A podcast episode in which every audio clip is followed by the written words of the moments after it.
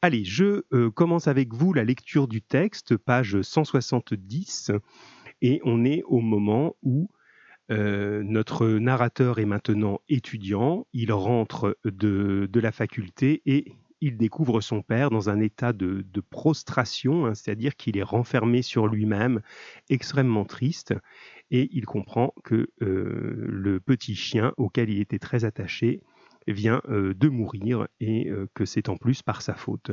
Je relis le chapitre. Un soir, de retour de la faculté, j'ai trouvé ma mère en pleurs. Echo venait de se faire écraser. Ils avaient rapporté le petit animal à la maison et l'avaient laissé dans le gymnase. Baissant la voix, ma mère me dit que depuis leur retour, mon père n'avait pas quitté la chambre. Elle ignorait s'il dormait ou lisait et n'osait pas le déranger. Il n'avait pas voulu déjeuner, n'avait pas prononcé un mot, sans doute se sentait-il responsable de cette mort. Il le promenait au bois, et mon père n'avait pas jugé utile de tenir en laisse, de le tenir en laisse pour traverser l'une de ces avenues.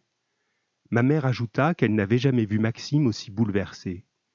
Mon père avait surmonté la disparition de son fils et de sa femme, la mort de son chien le faisait s'effondrer. Je suis entré dans le gymnase, je me suis penché sur Echo, couché sur le côté, la truffe ensanglantée. Mon visage s'est reflété dans ses yeux grands ouverts j'ai proposé à ma mère d'aller moi-même le déposer chez le vétérinaire, qui saurait quoi faire de sa dépouille. J'ai détaché son collier avec précaution, j'ai ébouriffé une dernière fois sa fourrure, je l'ai enveloppé dans sa serviette. Voilà, c'est la première partie du texte. Hein, on va déjà s'attarder un petit peu là-dessus. Entre-temps, je vois que vous me faites signe, ben, c'est très bien. Donc bonjour à Yacine qui nous, qui nous écoute et qui est connecté. Donc Yacine, tu n'hésites pas euh, si tu as, euh, si tu as des, choses à nous dire, hein, il n'y a aucun problème. Et pour les autres, c'est pareil. En tout cas, c'est bien de savoir voilà, qu'on est, qu'on est là et qu'on peut échanger de manière un petit peu plus directe, parce que j'imagine que vous en avez euh, un petit peu beaucoup de, par-dessus les épaules, peut-être de, travail écrit, où vous êtes chacun solitaire dans votre coin.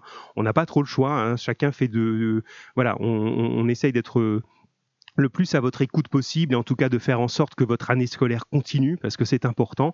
Mais on est voilà, on, est vraiment euh, attentif à ça et on sait que c'est pas facile pour vous et on, vous imagine et franchement ça nous fait pas follement plaisir.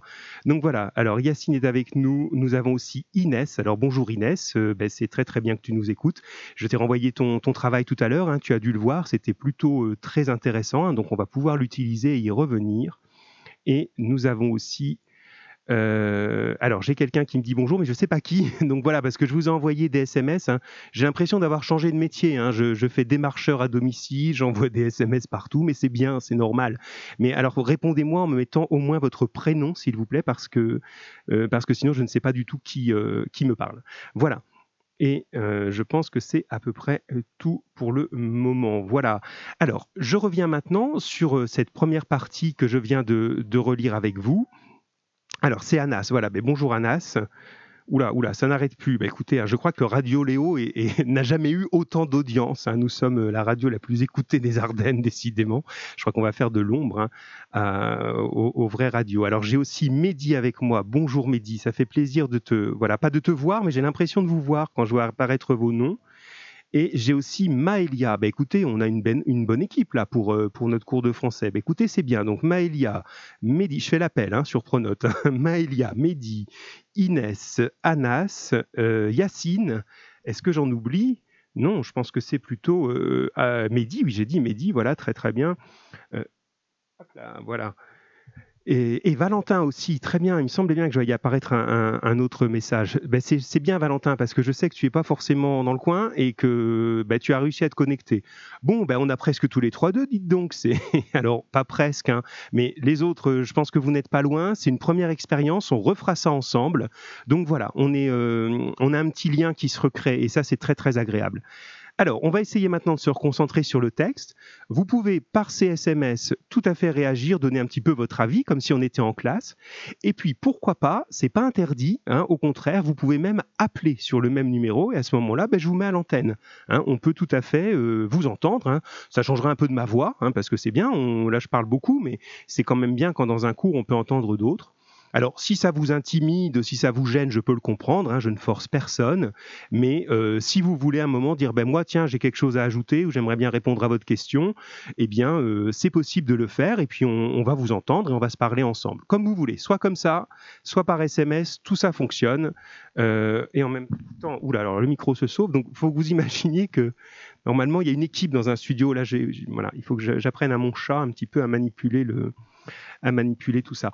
Alors, euh, écoutez, on est. Euh, alors, Kelly aussi est, avec nous. Très, très bien. Alors, je fais encore. Je finis l'appel et puis on s'y met vraiment, euh, chers amis. Et Firdes aussi. Bon, bah écoutez, c'est le plus grand succès hein, là, de toutes les classes. Voyez, les troisièmes deux, vous êtes toujours surprenants. Et c'est chouette. Je suis vraiment content là de vous retrouver comme ça. alors que bah, que c'est pas les conditions les plus faciles de la Terre hein, que vous êtes en train de vivre en ce moment, comme on l'a dit tout à l'heure. Allez, je reprends avec vous après cette longue phase d'accueil, mais c'était bien, voilà, on avait besoin de ça aussi. Alors, quand on a lu euh, ce, début là, ce début de, chapitre, je vous demandais de réfléchir à votre première réaction. Vous savez, en français, hein, vous avez l'habitude de ça, on est toujours à se demander ben, comment, bon sang, le réacteur va, le réacteur, et je suis vraiment fatigué, le réacteur, comment le, lecteur va réagir. Hein. le réacteur, c'est un lecteur qui réagit alors que, Myriam nous rejoint. Bonjour Myriam. Euh, alors comment le lecteur réagit à ça? Alors j'ai eu beaucoup de réponses intéressantes euh, et j'ai euh, essayé de faire un petit résumé, mais il est encore temps de, il est encore temps de, nous amener vos, vos, vos éléments. Alors, vous êtes assez d'accord, évidemment, pour trouver que l'ambiance est triste. Ça, c'est juste. Et certains, euh, vous êtes allés plus loin et vous êtes allés dans une température que Kelly qualifie de froide et Inès va jusqu'à glaciale, euh, ce qui est effectivement juste. Hein. Il y a une atmosphère extrêmement froide et je pense que quand euh, le narrateur rentre dans cette chambre où son père est, est enveloppé de chagrin, eh bien, il doit ressentir comme si la température avait baissé tellement euh, il n'y a pas un mot de prononcé, tellement euh, la situation est tendue. Donc c'est très très juste de l'avoir vu. Hein. Inès dit même que le personnage est anéanti. Euh, et, et, Bintou insiste également sur ce froid. Donc ça c'est juste, hein, effectivement. Pendant ce temps, je vous signale au fur et à mesure hein, quand je vois des, gens apparaître. Donc on a Zumra et, Semi Kaliskan qui nous rejoint. Donc euh, bah, bienvenue à vous deux. Bah, écoutez, là on a, euh, on a un bon effectif. Hein. Là les trois deux, vous êtes en force. Bravo à vous.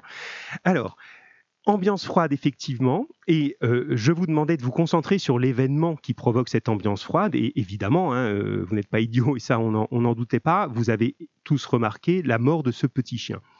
Alors, c'est effectivement un événement qui justifie qu'une personne euh, soit très très triste. Hein. Un animal, on s'y attache, c'est son animal de compagnie, effectivement. En plus, il se sent un petit peu responsable de ce qui s'est passé, donc on comprend cette tristesse.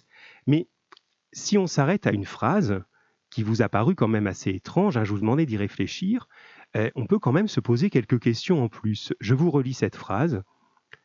Euh, mon père avait surmonté la disparition de sa femme et de son fils, la mort de son chien le faisait s'effondrer. Je la redis une deuxième fois. Mon père avait surmonté la disparition de sa femme et de son fils, la mort de son chien le faisait s'effondrer. C'est quand même euh, assez étonnant. Donc, si vous voulez préciser un petit peu ça, donc vous pouvez me renvoyer des, messages là-dessus, notamment ceux qui n'ont pas eu le temps d'envoyer le, devoir. Euh, comment vous réagissez à cette phrase? Vous dites, voilà, le petit chien, effectivement, là, ça le met dans tous ses états. Pourtant, il y a quelques années, nous, on le sait, il a perdu sa femme et son fils dans des conditions épouvantables. Donc, comment vous pouvez, euh, comment vous pouvez euh, arriver à, à réfléchir à ça, à, réagir à ça Quel effet ça a fait sur vous Pendant que je vois que Feiza nous a euh, rejoint. Alors, est-ce que euh, quelqu'un veut, intervenir? Donc, vous pouvez appeler, hein, vous avez le droit, euh, ou bien, ben moi, je prends la synthèse de ce que je vous ai, de ce que j'ai reçu de vous avant. Vous pouvez compléter.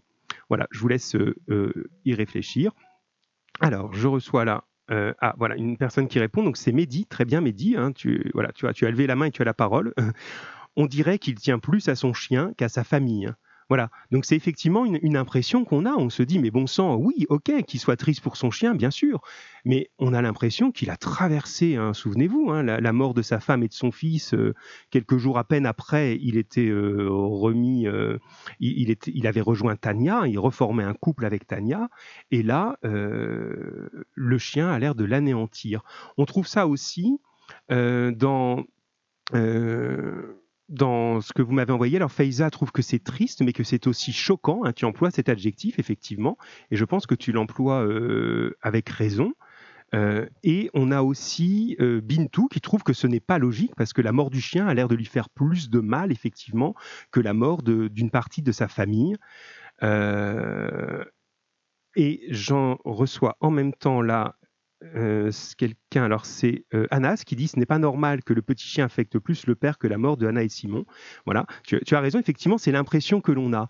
Mais alors si on allait un petit peu plus loin, parce qu'on n'a pas l'impression quand même que le narrateur, quand il nous raconte ça, il a envie de nous choquer et de nous dire mais vous vous rendez compte quand même de ce que c'est que cet homme qui euh, fait plus de cas de son chien que de, son, que, de sa famille.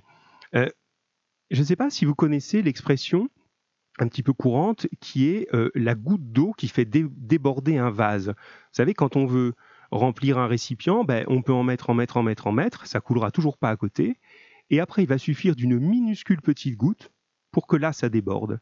Et on a l'impression que la mort de ce chien, c'est ça, c'est cette goutte de trop, et que finalement, après avoir traversé toutes les épreuves qu'il a traversées, on a l'impression que là, il a épuisé tout son courage, il a épuisé toute sa résistance, et que cette mort-là est la mort de trop. C'est la, première interprétation qu'on peut, se donner.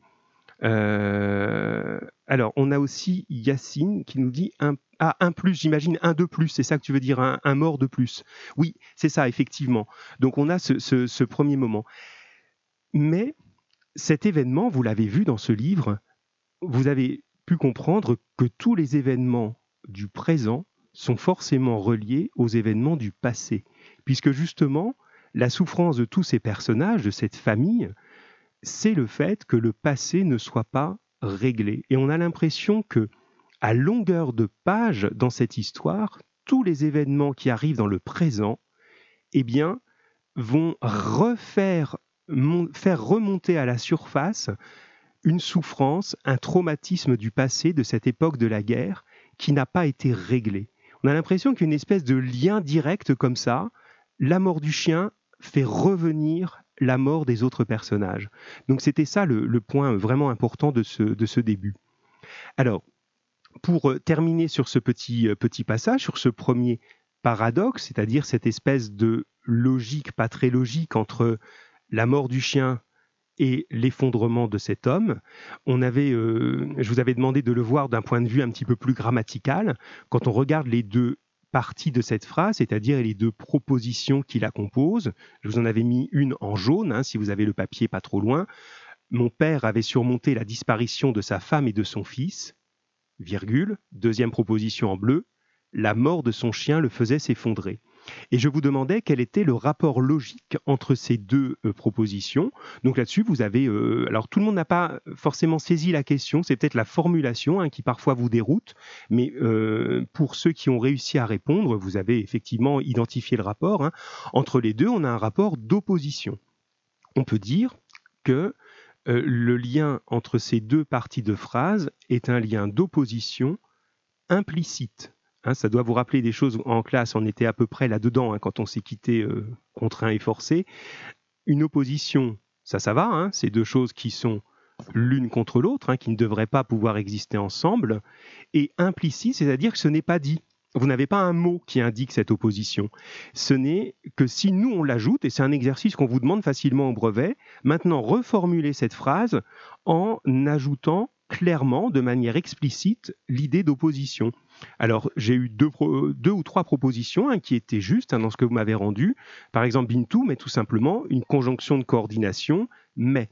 Elle nous dit euh, Mon père avait surmonté la disparition de sa femme et de son fils, mais la mort de son chien le faisait s'effondrer. Voilà, on a maintenant deux propositions coordonnées qui indiquent beaucoup plus clairement l'idée de, l'opposition. J'ai eu aussi euh, néanmoins proposé par Maëlia, hein, néanmoins la mort de son chien le faisait s'effondrer. Et Feiza qui a pris une autre conjonction de coordination, or, tout simplement, hein, et c'est, ça marche également très bien, or, la mort de son chien elle faisait s'effondrer. Donc on a plusieurs possibilités, on en aurait même d'autres. Hein. Certains, vous êtes peut-être en train de penser à autre chose, n'hésitez pas. Alors, et je salue en même temps Mohamed qui nous rejoint. Bon, ben là, je crois qu'on va être vraiment au grand complet. Hein.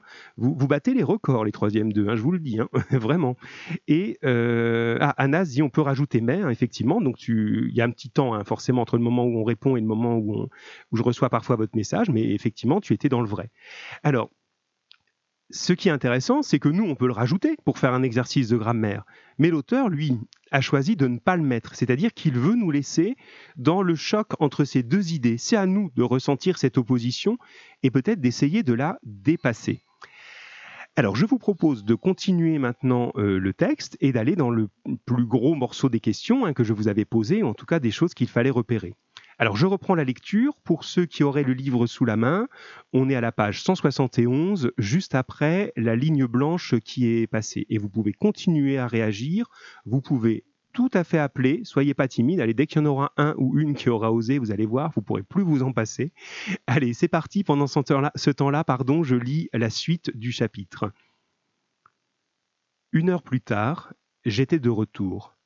Je suis entré dans la chambre, mon père était assis sur le bord du lit, la tête entre les mains. Il avait tiré les doubles rideaux. La pièce n'était éclairée que par sa lampe de chevet. J'ai pris place à côté de lui et je lui ai dit mon chagrin. Sans relever la tête, il m'a répondu d'une voix éteinte. Il m'a dit qu'Echo était mort par sa faute. Je me suis entendu lui dire que c'était vrai, qu'il était responsable de cela, mais de cela seulement. Cette phrase m'est venue sans que je l'aie préméditée. Il s'est redressé, pendant que je fixais la fenêtre de mon épaule contre la sienne, son regard interrogateur pesant sur moi. J'ai ajouté que j'étais fier de ce dont j'avais hérité, fier qu'il m'ait tous deux transmis cette difficulté, cette question toujours ouverte qui m'avait rendu plus fort, fier de mon nom, au point de souhaiter en rétablir l'orthographe d'origine. Cela aussi m'a échappé, et mon père a soupiré comme si j'anéantissais des années d'efforts. Après une profonde inspiration, j'ai continué. J'ai prononcé le nom d'Anna et celui de Simon. Surmontant ma crainte de le blesser, je lui ai livré tout ce que j'avais appris, ne laissant dans l'ombre que l'acte suicidaire d'Anna. Je l'ai senti se raidir, serrer ses mains sur ses genoux. J'ai vu blanchir ses jointures, mais, décidé à poursuivre, je lui ai donné le numéro du convoi, la date du départ de sa femme et de son fils pour Auschwitz, celle de leur mort. Je lui ai dit qu'ils n'avaient pas connu l'horreur quotidienne, l'horreur quotidienne du camp. Seule la haine des persécuteurs était responsable de la mort d'Anna et de Simon. Sa douleur d'aujourd'hui, sa culpabilité de toujours ne devait pas permettre à cette haine d'exercer encore une fois ses effets. Je n'ai rien dit de plus. Je me suis levé, j'ai tiré les doubles rideaux, ouvert la porte et demandé à ma mère de nous rejoindre. Et j'ai tout répété afin qu'elle sache, elle aussi. Mon père est sorti de sa chambre pour dîner avec nous. Au moment où je partais me coucher, il m'a arrêté d'une pression légère de sa main sur mon épaule. Je l'ai serré dans mes bras, ce que de ma vie je n'avais encore jamais fait.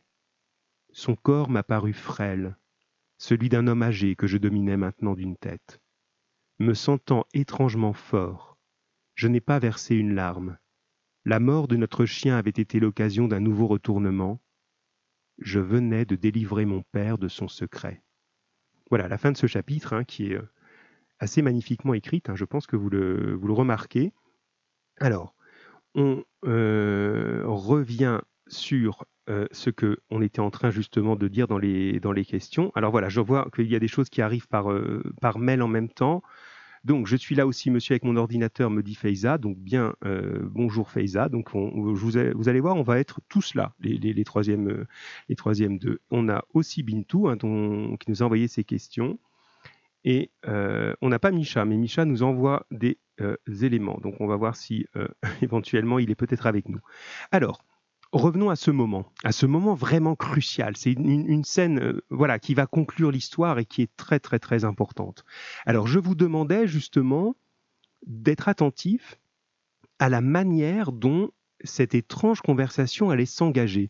Je vous demandais de voir qui fait le premier pas dans la conversation et par quelle parole.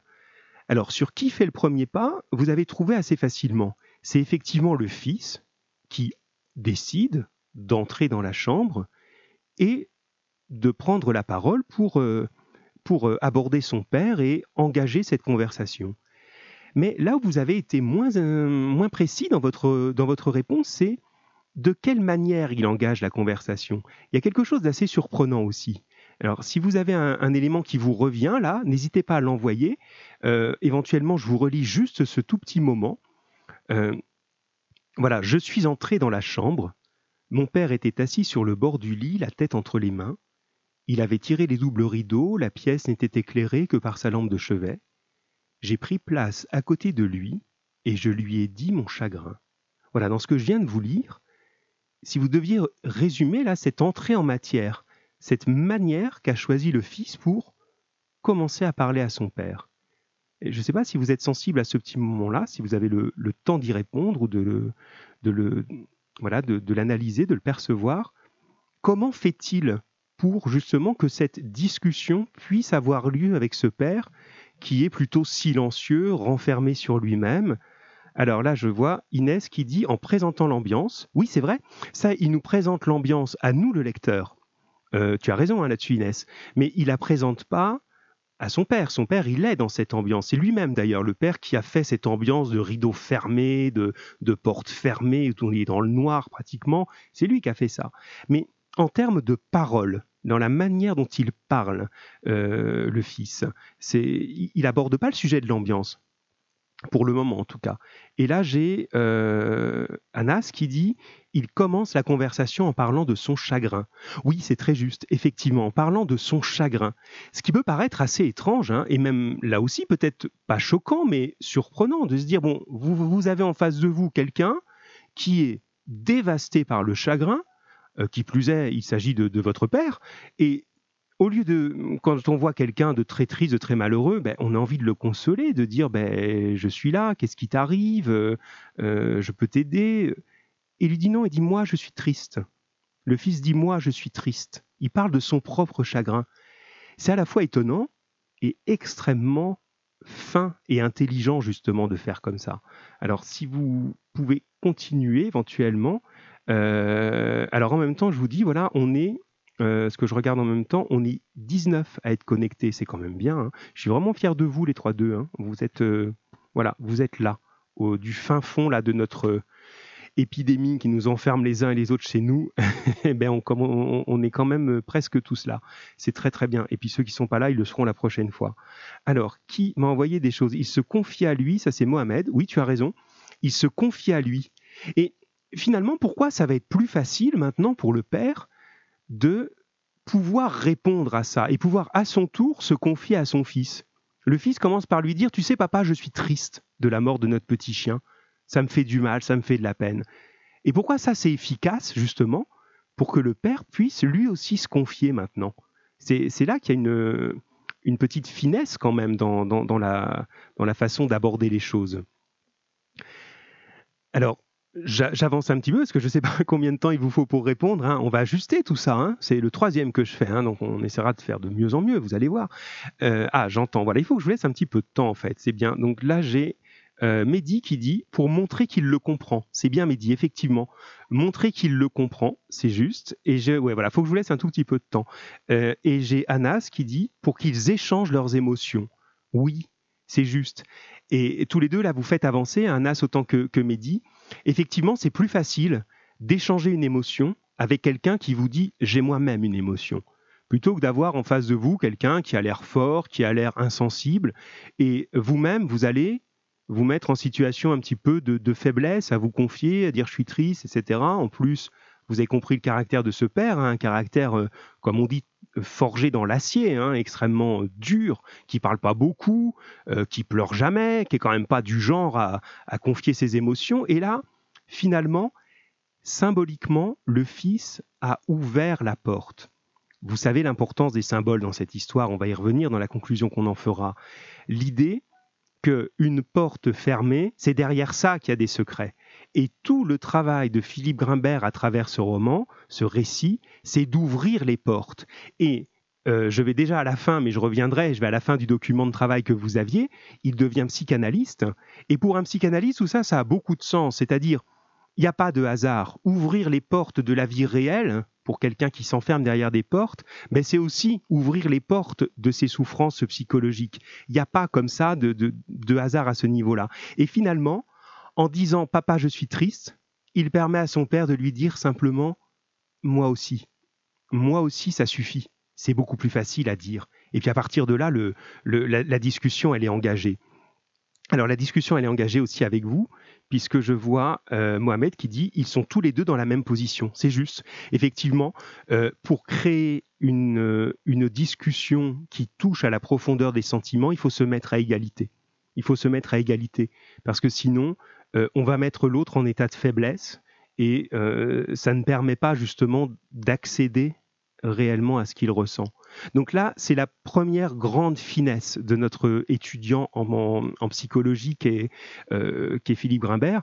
Mais là, bon, vous comprenez bien qu'il n'agit pas en étudiant en psychologie, il est face à son père, hein. il agit avec son émotion de fils, tout simplement. Hein. Mais son émotion de fils est guidée par une intelligence quand même. Et là, j'ai euh, Myriam qui dit euh, que c'est pour que le père ne soit plus renfermé, le narrateur décide de lui parler de ses chagrins effectivement, voilà, hein, en, confiant mon propre chagrin, je permets à l'autre d'enlever la barrière qui protégeait le sien. Et ça, c'est effectivement la, grande finesse. Vous voyez, comme au détour d'une phrase comme ça, hein, les choses se mettent, euh, se mettent en place. Continuons, maintenant qu'on a vu comment les choses entrent, on n'est pas au bout de nos, de nos, surprises, comme vous l'avez vu.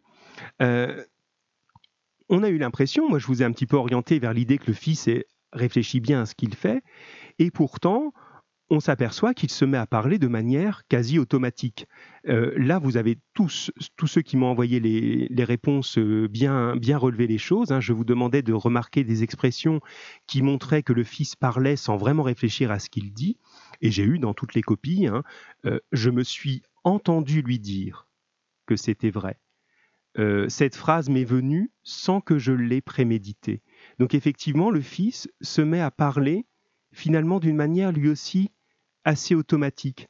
Et si vous arrivez à remonter en arrière dans vos souvenirs, on a exactement le même vocabulaire que dans la scène euh, pendant laquelle il découvre le film sur les camps de concentration lorsqu'il est adolescent au collège. Et en découvrant ce film, il se jette sauvagement sur son camarade de classe qui, euh, qui s'était moqué des gens dans le film. Et il, a les mêmes expressions. Je me suis entendu rire, je me suis vu me jeter sur lui. C'est-à-dire qu'à un moment, il ne s'appartient plus. Il y a quelque chose comme ça qui, qui est en train d'apparaître. Alors, j'essaie de vous suivre en, même temps. Euh, ah, pourtant, j'avais entendu sonner quelque chose, mais voilà, des fois, je... Non, ah, pour engager la conversation, oui, c'est ça. Il me semblait bien que je voyais. Donc ça, pour engager la conversation, c'est Myriam, effectivement, engager la conversation. Et une fois que la conversation est engagée, là, il ne la contrôle plus du tout. Euh, parce que justement, cette conversation qui a lieu dépasse complètement la situation du chien. Finalement, le chien était l'espèce de signe, d'occasion qu'il fallait saisir pour pouvoir entrer dans ce qui est réellement triste. Et finalement, à travers la mort de ce chien, on va parler de la mort de la famille. Et effectivement, le père, on a l'impression que c'est ça qu'il comprend tout de suite, puisque euh, en répondant, lorsque, comme vous l'avez très très bien dit, la conversation est engagée avec cette douceur qu'a le fils euh, en se mettant au même niveau que son père, eh bien directement, le, père répond Echo est mort par ma faute. Et là, vous voyez ce que l'expression qui est attrapée par notre, notre Philippe Grimbert, il est mort par ma faute. On pourrait imaginer, si on veut consoler le, personnage, qu'on n'insisterait pas là-dessus. Et pourtant, euh, le fils dit oui, c'est vrai. Il est mort par ta faute. Tu es responsable de cela, mais seulement de cela. Et ce seulement de cela, c'est la clé voyez, si on, continue dans cette métaphore, c'est-à-dire cette idée qu'on compare une chose à une autre, il y a des portes fermées. Alors il y a des portes qu'on peut ouvrir simplement avec la poignée, et il y a des portes pour lesquelles il faut trouver une clé. Et là, la clé qui va permettre d'ouvrir la porte du, de, la culpabilité du père, des remords du père, eh bien, c'est celle de la responsabilité. Et finalement, en employant cette expression, il lui permet de parler de ça. Voilà, très bien ce que dit euh, Feiza. Il fait un sous-entendu à propos de la mort de Anna et Simon. Exactement. Il fait un sous-entendu. Et ça, alors je suis tout le temps en train de revenir à, la fin de l'idée, hein, puisque à l'idée du psychanalyste, hein, elle est vraiment extrêmement importante là-dedans. L'idée du psychanalyste. Alors après, il y a des choses à prendre et à laisser hein, dans, la, psychanalyse. C'est une, euh, thérapie médicale, mais enfin, voilà, qui est parfois euh, limitée par certaines choses. Mais en tout cas, c'est l'idée qu'on a dans la tête des choses qui ne sont pas conscientes, c'est-à-dire qui ne sont pas dans nos pensées claires. Là, on a tous en ce moment, au moment où on se parle, des pensées claires. On, sait où on est, on sait ce qu'on est en train de faire, on sait qui on écoute, on sait ce qu'on lit, euh, on sait quelle heure il est, on sait qu'on est un peu enfermé chez nous, on sait tout ça. Et au fond de nous, il y a des choses qui se passent aussi qu'on n'est pas capable de penser, pour plusieurs raisons, mais notamment ici, d'après les théories de la psychanalyse, c'est parce qu'on ne veut pas s'autoriser à les penser, parce qu'elles sont trop douloureuses. Et ça s'appelle le refoulement. Donc il y a l'idée que le père a refoulé refouler, c'est comme renvoyer au loin, d'accord? Et plus exactement, renvoyer au fond.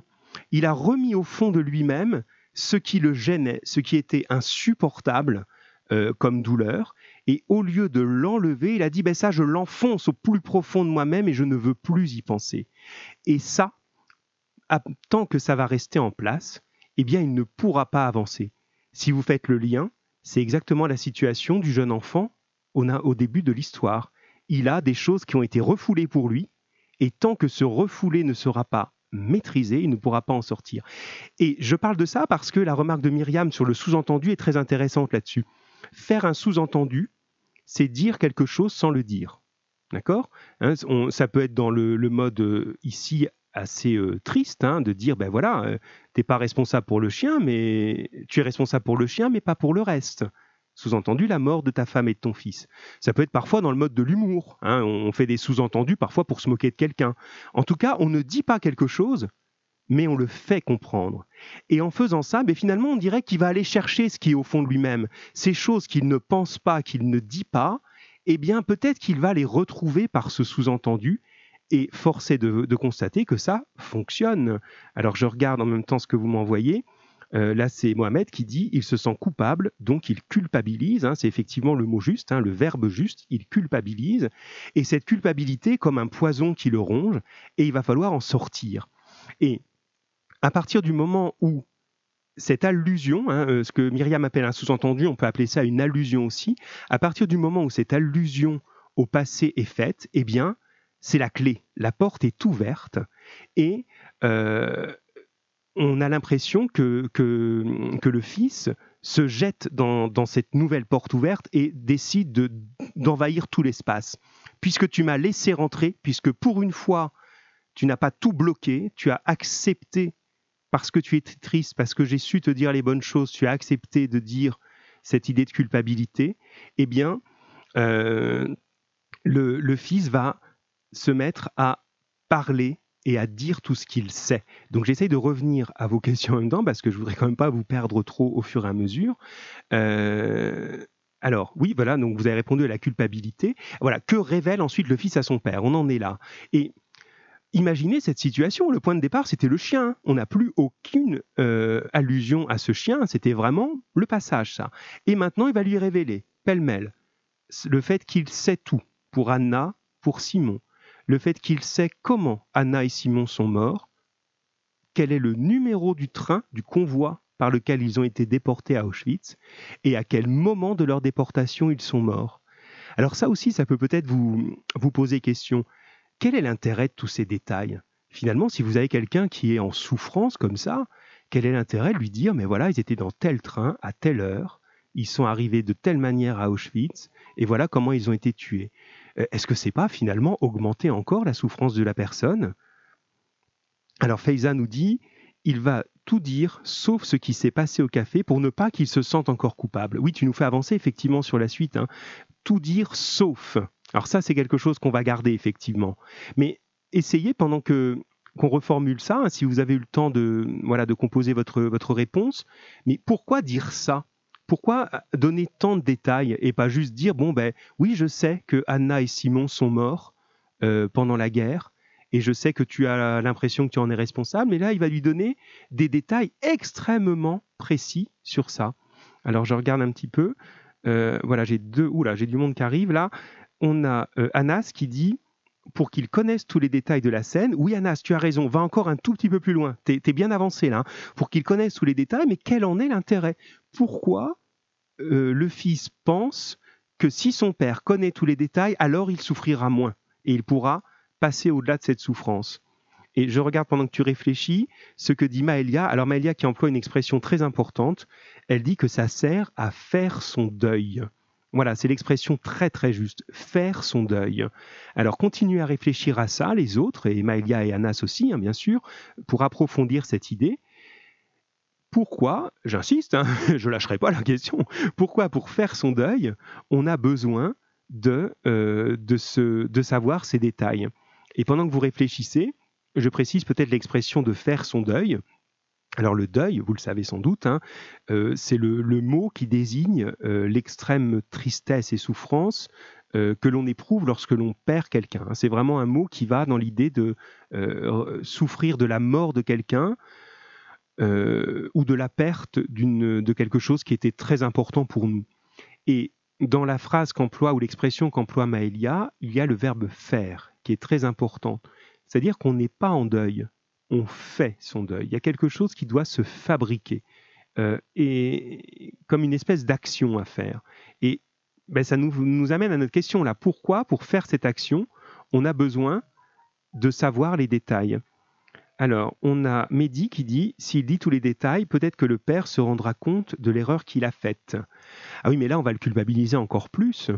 Euh, et on n'a pas l'impression, alors c'est pas idiot hein, ce que tu dis, Mehdi, hein, mais on n'a pas l'impression quand même que le fils cherche à rajouter de la souffrance hein, en lui disant bah oui, t'as vu, c'est vraiment de ta faute. En plus, ces détails-là, on ne peut pas en donner la responsabilité au père. C'est quand même pas le père qui a décidé de la déportation des gens et qui a euh, envoyé des gens dans des trains euh, à la mort. Donc là, je pense qu'on n'est pas tout à fait dans, la bonne interprétation, mais ça nous fait de toute façon avancer. Hein. On cherche des hypothèses. Alors, euh, je continue, et puis on va voir si vous, vous, m'envoyez en même temps, mais en tout cas, pour nous faire avancer et pas être trop long quand même, euh, l'idée, c'est que tant que euh, le père ne saura pas tous ces détails, il aura une image floue de ce qui s'est passé.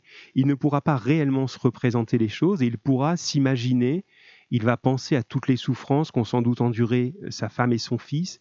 Il va se dire oui, mais alors ça a duré combien de temps? Est-ce qu'ils sont restés pendant un mois, un an en camp de, concentration? Est-ce qu'ils ont eu froid? Est-ce qu'ils ont eu faim? Est-ce qu'ils sont morts de maladie? Est-ce qu'on les a fusillés? Qu'est-ce que s'est-il passé? Et là, finalement, on a cette idée qui est presque un soulagement, entre guillemets, hein, euh, de dire, bon, au moins ils sont morts vite. Au moins ils sont morts vite. Euh, ce qui permet déjà d'enlever toute l'imagination autour de mais comment ont-ils vécu dans le camp? Et aussi l'idée du numéro du convoi de dire ben, il ne s'agissait pas de bêtes comme le petit chien, voilà, de, de, qu'on emmenait comme ça à l'abattoir. Il y a, une identité, c'est-à-dire que là où les nazis ont voulu que ce soit comme du bétail et que ben, finalement ils comptaient euh, le nombre de personnes, mais peu importait leur nom, puisqu'ils ne les considéraient pas comme des personnes, eh bien tout le travail de reconstruction, c'est de dire si c'était des personnes. Et dans ce qu'on voit, il n'y avait pas mille individus, il y avait un tel, un tel, un tel, un tel. Il y avait telle famille qui avait tel nom, qui habitait à tel endroit, qui sont arrivés à telle heure. Et ça, c'est redonner la dignité humaine à ceux qui ont été déportés. Ça a été tout le travail qui a été fait après la déportation, après la guerre, euh, par ceux, on a parlé de, de, Klarsfeld, hein, par exemple, en classe, hein, qui ont euh, longuement travaillé à ça, à faire en sorte que les gens aient un nom et une date de mort, ce qui est quand même euh, la base hein, pour un, être humain qui meurt. voilà, il a une date, il a un nom, il a des circonstances. donc voilà, c'est ça qui va justement effectivement permettre de faire le deuil. Alors ça a vibré dans tous les sens, voilà. Euh, alors quelqu'un me dit, je n'ai pas le nom, il essaye de diminuer sa faute, donc je donne pas ton numéro à tout le monde, mais ça se termine par 66, un numéro qui se termine par 66, et je n'ai pas le nom, mais il essaye de diminuer sa faute. Ton interprétation est juste, effectivement, de dire ça, c'est pas toi, c'est pas toi qui conduisais le train, c'est pas toi qui a décidé de mettre les gens à, la mort. Une autre personne qui est Mehdi dit Si l'enfant ne dit pas tous les détails, le père va culpabiliser tous les jours. Voilà, vous avez compris, c'est exactement ça. Au moins là maintenant, il sait, il sait comment ça s'est passé. Et enfin, j'ai euh, Myriam qui dit cela permet de ressasser les souvenirs. Alors, je pense que tu as compris, mais que tu n'emploies pas forcément le bon mot. Euh, ressasser, ça veut dire justement faire tourner dans sa tête des souvenirs douloureux sans réussir à s'en libérer. On ressasse tout le temps quelque chose, on y pense tout le temps, on n'arrive pas à passer à autre chose. Ici, c'est au contraire l'idée de faire apaiser les souvenirs. Il y a l'idée, bon, ben, la souffrance, elle est là, mais il faut pouvoir faire la paix avec ça pour pouvoir avancer, hein, dans, l'idée de, de, ce que défend ici notre, notre histoire. Ah, c'est Yacine, excuse-moi, j'avais pas peut-être mal enregistré ton, ton numéro. Donc c'est Yacine qui parle de diminuer la faute. Très bien. Alors, continuons et avançons, mais vos échanges sont très intéressants. bravo à vous, hein, on est presque en classe, là, voilà, c'est vraiment, vraiment bien. Bon, on va faire ça, même après, à la rentrée, on fera nos cours euh, quand, on, quand on se retrouvera enfin. je me mettrai à côté dans le studio radio, et je vous mettrai une, une enceinte dans la classe, et puis on fera cours comme ça, et vous enverrez des SMS. Après tout, on peut, on peut imaginer ça. Hein. Allez, redevenons sérieux. Je termine avec... Euh, voilà, sur la révélation, vous avez été attentif à ça. Il va tout révéler pour effectivement apaiser son père, mais il va quand même garder une partie dans l'ombre, la partie, euh, la fameuse scène du café, hein, vous vous en souvenez, celle où on comprend que Anna, volontairement, par une espèce de vengeance euh, contre Maxime qui l'a trompé, qui l'a délaissé, Anna décide de se conduire elle-même à la mort et de conduire son fils avec elle à la mort. C'est-à-dire que c'est une espèce de suicide tragique qui est fait. Et ça, euh, le fils ne le dira jamais, alors qu'il le sait. Alors finalement, ça peut être un petit peu étonnant, ça, parce que alors qu'il est là pour libérer les gens des secrets, ben, on a l'impression qu'il va laisser un autre secret. Donc euh, on a eu quelques analyses là-dessus, mais peut-être on peut les approfondir un peu si je vous repose la question, mais pourquoi laisser cette partie du secret alors qu'il est en train de tout révéler? Ben, Pourquoi pas aller une bonne fois pour toutes jusqu'au bout hein J'essaye de revoir en même temps ce que vous m'avez mis. Euh, Hop là, vous entendez mes feuilles, hein, j'en ai partout là, autour de moi. Euh, voilà. Euh, oui, c'est ce que dit Inès. Hein, par exemple, le but c'est de délivrer de son secret, mais peut-il le faire en laissant une part de secret dans l'ombre? Ça, c'est la question que je vous pose. Alors, ici, on a euh, tac, Mehdi qui dit Quand le père apprendra tous les détails, il pourra dans ce cas mettre de côté l'histoire et avancer dans sa vie. C'est juste, mettre de côté l'histoire et avancer dans sa vie. C'est intéressant parce que il avait eu l'illusion qu'il pouvait le faire. Il avait eu l'illusion qu'il pouvait le faire, qu'il pouvait justement dire allez, je m'en fiche. Enfin, pas je m'en fiche dans le sens euh, j'ai pas de cœur, mais dans le sens allez, la vie continue. Oui, mais c'est pas réglé. Ce que lui dit son fils, c'est d'accord, tu peux continuer, tu t'es remarié, euh, tu as eu un autre enfant, moi, mais t'as pas réellement repris ta vie parce que ta vie, elle était impossible à reprendre dans la situation où tu étais. Et c'est ça justement qui, euh, qui est en jeu. Alors, je ne vois pas d'autres éléments sur euh, ce que vous êtes en train de me dire euh, pour, euh, pour pourquoi ne pas révéler tout le secret. Donc je vous fais avancer un petit peu. Mais là, moi, j'ai pas de réponse claire. Hein. C'est parce que c'est des, des, interprétations qu'on peut faire. Mais on peut imaginer que là, il se dit, il est trop tard. Il est trop tard pour lui faire du mal avec ça. Et de toute façon, ça n'aurait rien changé. Il va falloir quand même que mon père puisse réavancer malgré cela. Bien. On va en arriver bientôt à la fin, pour essayer de ne pas être trop trop long quand même euh, pour vous tous. Et euh, l'idée, le moment de l'ouverture des rideaux. On revient à ça. Donc oui, je me suis attaché à des petits détails. Tout à l'heure, j'ai évoqué avec vous la scène euh, du film passé dans la classe d'école lorsque le narrateur était adolescent. Et on avait dit qu'on avait fermé les rideaux pour créer l'obscurité et projeter le film. Et que ça, ça crée une espèce d'ambiance où on rentrait en nous-mêmes. Et là, finalement, ouverture des rideaux, alors vous avez été assez, assez juste, hein. Kelly dit que c'est le fait d'être libre, Feiza dit que c'est la lumière qui arrive et qui donc s'oppose à la tristesse. Inès et Bintou disent que c'est une manière de faire un pas vers l'avant. Donc ça c'est juste, mais le symbole de la lumière, il faut vraiment en plus le lier au symbole de la vérité. L'idée de la lumière, c'est ça. L'obscurité, c'est l'ignorance c'est tout ce qu'on a caché, tout ce qu'on ne sait pas, volontairement ou involontairement, et d'un coup, faire la lumière sur quelque chose, c'est révéler la vérité. Le mot même de révéler veut dire ça, on enlève un voile qui cachait quelque chose. Et vous voyez cette force des symboles, hein. il a ouvert les portes et maintenant il dit, allez, on arrête d'être dans le noir, on ouvre la lumière, c'est reparti, pour que tu puisses reprendre en main ta vie. Et tout ça nous mène à notre conclusion. Effectivement, le, personnage, euh, enfin l'auteur, hein, parce que c'est une histoire évidemment largement inspirée de sa vie réelle, euh, est devenu psychanalyste. Hein, c'est réellement le métier qu'il a exercé. Et euh, je vous avais demandé de rechercher ça, donc vous avez trouvé assez facilement hein, la définition de ce thérapeute, de cette personne. Et effectivement, c'est par ce type de méthode qu'il va désormais travailler auprès des gens, c'est-à-dire par la parole. Hein. c'est peut-être ce qui manquait un petit peu dans vos, dans vos synthèses sur, euh, sur ce qu'est euh, l'idée du psychanalyste. C'est quelqu'un dont l'outil de travail, c'est un médecin qui, pour travailler, dispose de la parole. Et cette parole a pour but de faire sortir la parole de l'autre, c'est-à-dire de faire remonter à la conscience, dire, comprendre ce qui était caché. Et c'est ce qu'il a fait d'une manière extrêmement rapide, extrêmement euh, spectaculaire avec son père et que désormais il fera en délivrant son père de son secret. Et on arrive finalement aussi, et on, se, terminera là-dessus, à moins que vous ayez des, remarques, on arrive finalement à une très très belle inversion de la situation. C'est-à-dire que lui, le fils qui a souffert pendant toute son enfance de ce qu'on lui cachait, est celui qui comprend que ceux-là même qui cachaient des choses souffrent de ces secrets et qui va donc enlever les secrets. Comme si finalement, après s'être libéré lui-même, il pensait important de libérer les autres. Et ça, c'est extrêmement important. Euh, ce que nous dit euh, Anas, le narrateur parle à son père comme s'il était psychanalyste. Exactement. Le narrateur parle à son père comme s'il était psychanalyste, comme si vraiment c'était un de ses, de ses patients, de ses malades, et qu'il allait euh, aider. Alors je ne sais pas si c'est possible hein, de, psychanalyser une personne de son entourage, je ne crois pas, hein, je ne suis pas spécialiste, mais effectivement là c'est pourtant bien ce qui se passe. Et j'ai d'autres réactions là. Alors, la phrase finale représente un acte de psychanalyse car le fils a délivré le père du secret, il a aidé à mieux se sentir et à faire son deuil. Oui, Faiza, c'est une très très belle analyse, effectivement.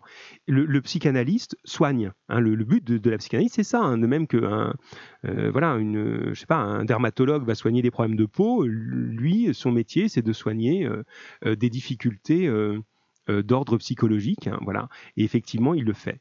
Euh, et ce que nous ajoute Myriam, voilà, la lumière est une forme d'espoir dans ce contexte. Oui, c'est juste. Hein. Vraiment, alors, après, hein, c'est euh, il y a eu, si vous voulez, dans, l'idée, je pourrais vous le mettre dans la synthèse, hein, je vous fais une synthèse écrite de tout ça, évidemment. Dans la synthèse, si ça vous intéresse, je peux vous en dire un petit peu plus sur euh, cette idée de, psychanalyse qui est née avec des, penseurs tels que Sigmund Freud. et ces gens-là ont découvert toute une partie de la pensée qu'on ignorait. Mais avec l'avancée de la science et, de la philosophie, de beaucoup de choses, c'est parfois remis en question. Hein. C'est-à-dire qu'il y a aujourd'hui des, médecins ou d'autres types de psychologues qui disent Oula, la psychanalyse, c'est un petit peu dépassé, il faut, il faut limiter les effets de ça, il faut, attention, pas croire forcément tout de ce que disent, de ce que euh, Freud et d'autres. Euh, mais en tout cas, toujours est-il qu'on est dans l'invention à ce moment-là de ce qui est le soin euh, psychiatrique ou psychologique moderne, c'est-à-dire où on se dit bah oui il y a quelque chose qui peut se soigner par la parole. Ça c'est quelque chose qui reste quand même assez euh, euh, partagé par les par les spécialistes de dire bah oui l'être humain par la parole est capable de soigner ses souffrances. Hein. on est quand même des êtres de langage. Hein. c'est quelque chose qui est extrêmement important. Et finalement, pourquoi je parle là-dessus? Oui, parce que dans l'idée du psychanalyste, il n'y a pas de hasard. On en a parlé un petit peu en classe hein, avec le lapsus. Je ne sais pas si vous vous souvenez. Il considère que si à un moment je me trompe de mots, je dis un mot pour un autre, c'est qu'en fait, je suis en train de dire ce que je ressens vraiment et que qui ne m'était pas venu à la conscience.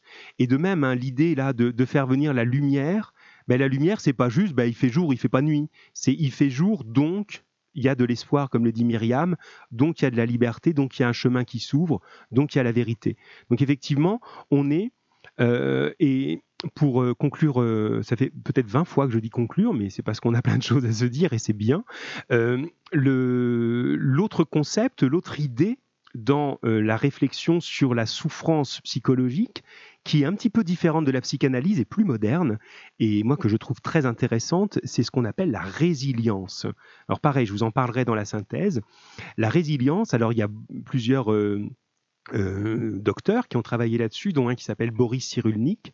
Et l'idée, c'est que ben, finalement, l'être humain a en lui la capacité, la force de dépasser sa souffrance et d'en faire quelque chose de positif, d'aller au-delà de ça.